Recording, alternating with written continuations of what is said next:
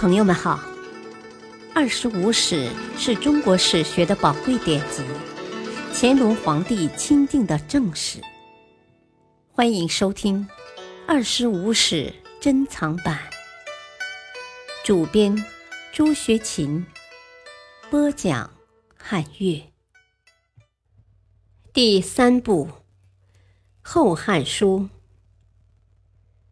记事二。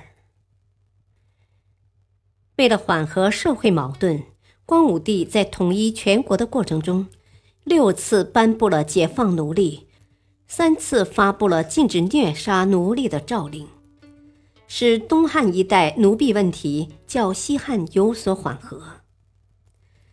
土地问题是光武帝急需处理的又一关键问题，这一问题解决的如何，不仅与社会秩序的稳定息息相关。而且关系到东汉政府的收入。建武十五年（公元三十九年），光武帝下令度田和检查户口，以加强东汉政府对土地和劳动力的控制。所谓度田，就是清账土地，包括核实户口。度田若要严格执行，不仅要清账农民的土地，而且也要清账豪强地主的土地。东汉秦纳县官吏大多本身就是豪强地主，自然不愿如实丈量土地、呈报户口。特别是河南、益阳等地区，是光武帝的故乡，多的是近臣或近亲，当地官吏根本不敢如实度田，只能尽量把租税负担转嫁到平民百姓头上，这就引起了农民的反抗。光武帝得知杜田不实的情况后，大为恼火，对舞弊官吏严加惩处。大司徒欧阳希、河南尹张吉及诸郡守十余人皆下狱处死。没想到这样一来，更激起了豪强地主的普遍不满和反抗，尤以清、徐、幽、冀四州为甚。各地农民和豪强地主的双重反抗，使光武帝颇感棘手。面对这一局势，他一面软硬兼施，把反抗平息下去，一面不得取消度田，实际上承认了度田的失败。此次反度田的斗争中，得益最大的是豪强地主，他们不仅得以保住了大量的隐瞒土地，而且保住了大量隐瞒的依附劳动者。从而使得豪强地主的大土地所有制经济，在东汉一带几乎不受限制的膨胀发展。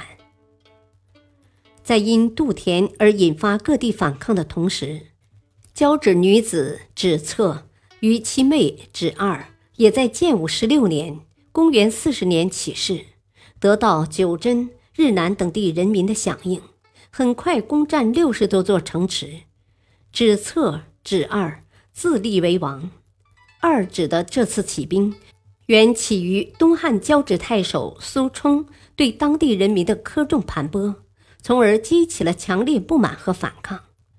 所以，光武帝在派伏波将军马援率军镇压二指之后，便从政治、经济等方面进行了一些改革，川渠盖田，发展农业，废除残暴的乐律十余条等。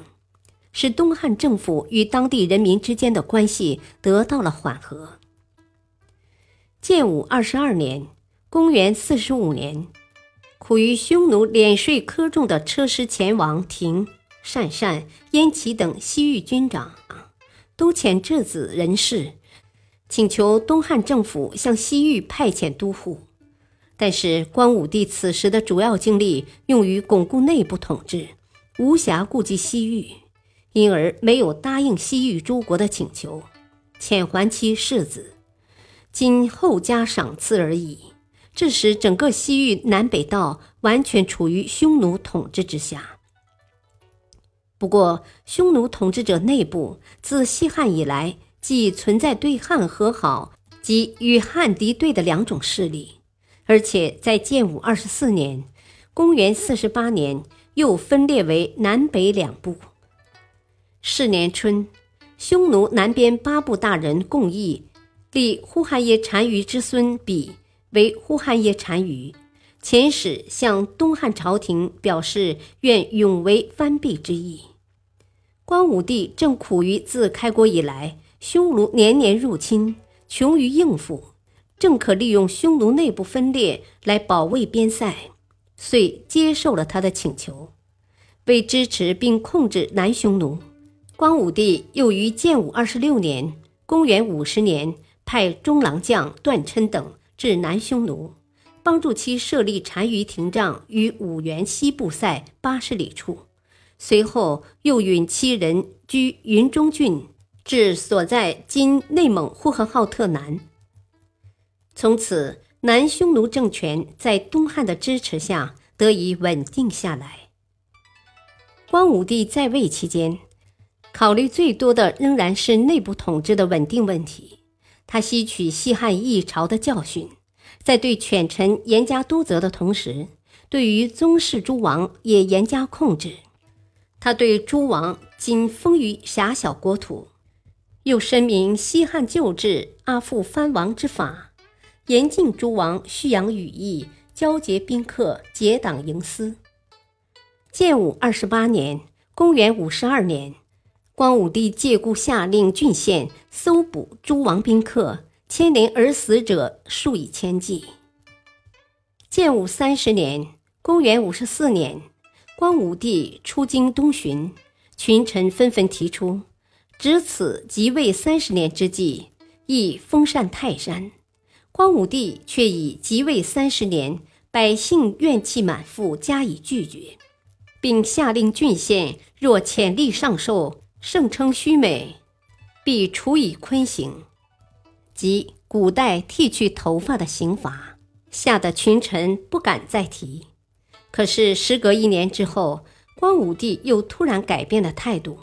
原来他从谶文中读到封禅泰山的依据，于是光武帝再次东巡，封禅泰山，返京后大赦天下。改元为建武中原。光武帝当年夺取政权时，曾利用谶纬制造舆论，在得天下后，仍极力宣扬谶纬。几世中还谈上书劝谏，差点断送了性命。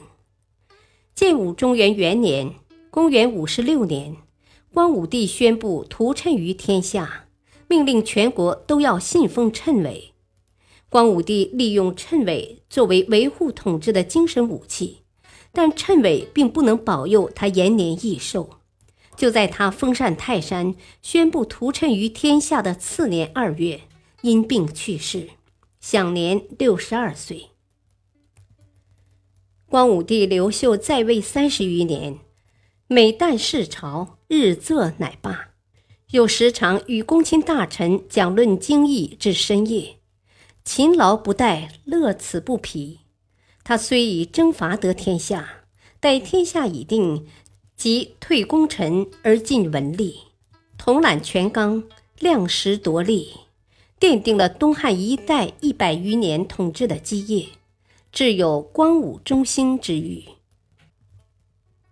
感谢收听，下期播讲三。敬请收听，再会。